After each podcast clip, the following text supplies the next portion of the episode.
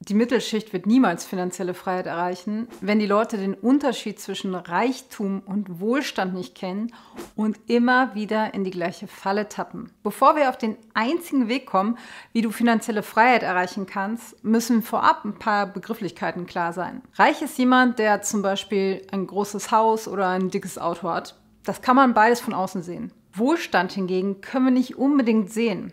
Denn wohlhabend ist eine Person, die die maximale Freiheit hat, weil ihr Geld noch verfügbar ist und nicht in irgendwelchen Konsumgütern steckt. Oder anders formuliert, Wohlstand ist noch nicht ausgegebenes Vermögen.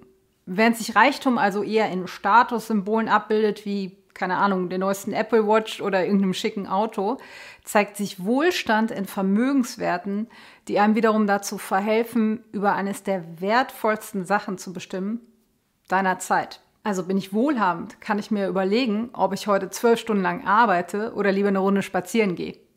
Reichtum hingegen kann mich sogar zum Arbeiten zwingen, denn ich muss ja weiterhin viel Geld verdienen, um meine ganzen Anschaffungen zu unterhalten. Wir nennen das Konsummanagement, eine der schlimmsten finanziellen Krankheiten, die dich nicht nur deines Geldes, sondern zusätzlich deiner Glückseligkeit beraubt. Hier lohnt sich nochmal zum besseren Verständnis ein Blick auf die Begriffe Verbindlichkeiten versus Vermögenswerte.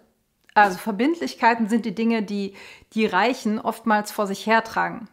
Teure Autos, Uhren, große Eigenheime und Co. Diese Dinge, die kosten Geld und verlieren normalerweise ab Kaufdatum kontinuierlich an Wert. Außerdem müssen sie in Stand gehalten werden. Wir müssen sie also mit weiterem Geld füttern und wahrscheinlich auch noch zusätzlich Zeit investieren. Also quasi eine doppelte Kostenfalle. Vermögenswerte hingegen, die steigen im Wert und sorgen für Einkommen. Das können zum Beispiel Aktien oder vermietete Immobilien sein. So können wir hier frei und ungeniert raushauen. Wohlhabend ist derjenige mit Vermögenswerten, weil sie kein Geld fressen, sondern Geld verdienen. Übrigens, selbstverständlich gibt es Menschen, die reich und wohlhabend sind. Auffällig ist jedoch, dass für wohlhabende Menschen erst einmal die Vermögensbildung im Fokus steht. Ist ja auch klar, fangen wir direkt damit an, unser sauer verdientes Geld auf den Kopf zu hauen, dann können wir auch keinen echten Wohlstand erreichen. Wovon denn?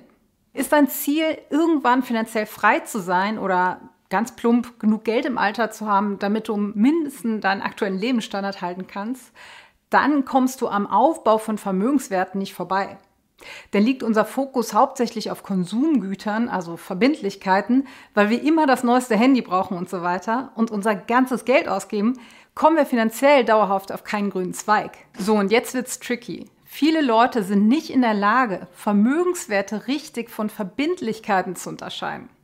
Das merken wir schon am Sprachgebrauch. Ich habe in eine neue Küche oder in einen neuen Tablet-PC investiert. Ein Investment sollte dir aber irgendwann Geld bringen und nicht nur Geld kosten. Eine neue Küche oder ein Tablet-PC, auf dem wir den ganzen Tag auf Social Media rumhängen, ist keine Investition, sondern purer Konsum. Und jetzt hör genau hin. Ein Eigenheim ist kein Vermögenswert.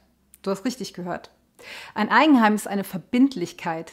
Wir sprechen hier über das Haus oder die Wohnung, in der du wohnst, klar. Das Eigenheim kostet Geld für seine Instandhaltung und Reparaturen, wenn was kaputt geht. Wie wir bereits erwähnt haben, ist alles, was uns Geld aus der Tasche zieht, eine Verbindlichkeit. Wenn du hingegen eine Wohnung kaufst, die du vermietest und hieraus eine monatliche Miete erhältst, dann wird diese Wohnung automatisch zu einem Vermögenswert. Denn es gilt die Regel, alles, was dir Geld in die Tasche spült, ist ein Vermögenswert. Genau der gleiche Denkfehler gilt für das Auto. Viele Menschen betrachten ihr Fahrzeug als einen Vermögenswert. Das eigene Auto, mit dem wir zum Einkaufen und in den Urlaub fahren, ist aber eine Verbindlichkeit, weil es uns jeden Monat Geld für Versicherungen, Benzin und Reparaturen kostet. Wenn das Auto dir hingegen hilft, Geld zu verdienen, also wenn du es zum Beispiel als Lieferfahrzeug nutzt, es vermietest oder irgendeine andere Tätigkeit ausübst, die dir mehr Geld einbringt, als du ausgibst, wird dein Auto zu einem wertvollen Vermögenswert. Das gleiche passiert, wenn wir in ein neues Smartphone investieren. Also in der Regel wird hier überhaupt nichts investiert. Wenn du hingegen deine Arbeit mit dem Telefon erledigen musst und durch den Kauf von einem neuen Handy deine Arbeit irgendwie schneller erledigen kannst oder mehr Geld verdienst dadurch, dann ist es richtig, von einem Investment zu sprechen. Für alle anderen auf diesem Planeten ist ein neues Smartphone aber eine Verbindlichkeit. Es kostet uns Geld. Außerdem entstehen mit dem Kauf meist direkt weitere Kosten für, keine Ahnung, neue Hülle und weiteres Zubehör. Ja, ich weiß, das Auto ist notwendig, um die Kinder in die Schule zu bringen und das Telefon brauchst du, um mit deinen Freunden zu schreiben. Aber wenn du etwas kaufst, solltest du wissen, ob es ein Vermögenswert oder eine Verbindlichkeit ist. Letztendlich ist es dein Geld, für das du im Gegenzug Zeit deines Lebens opferst. Zeit, die du nicht mehr zurückbekommst. Wir wollen damit auch nicht sagen, dass wir keine Verbindlichkeiten brauchen. Wir sind Menschen und ganz ohne materielle Dinge geht es nicht. Wir mögen es gut auszusehen und geschätzt zu werden.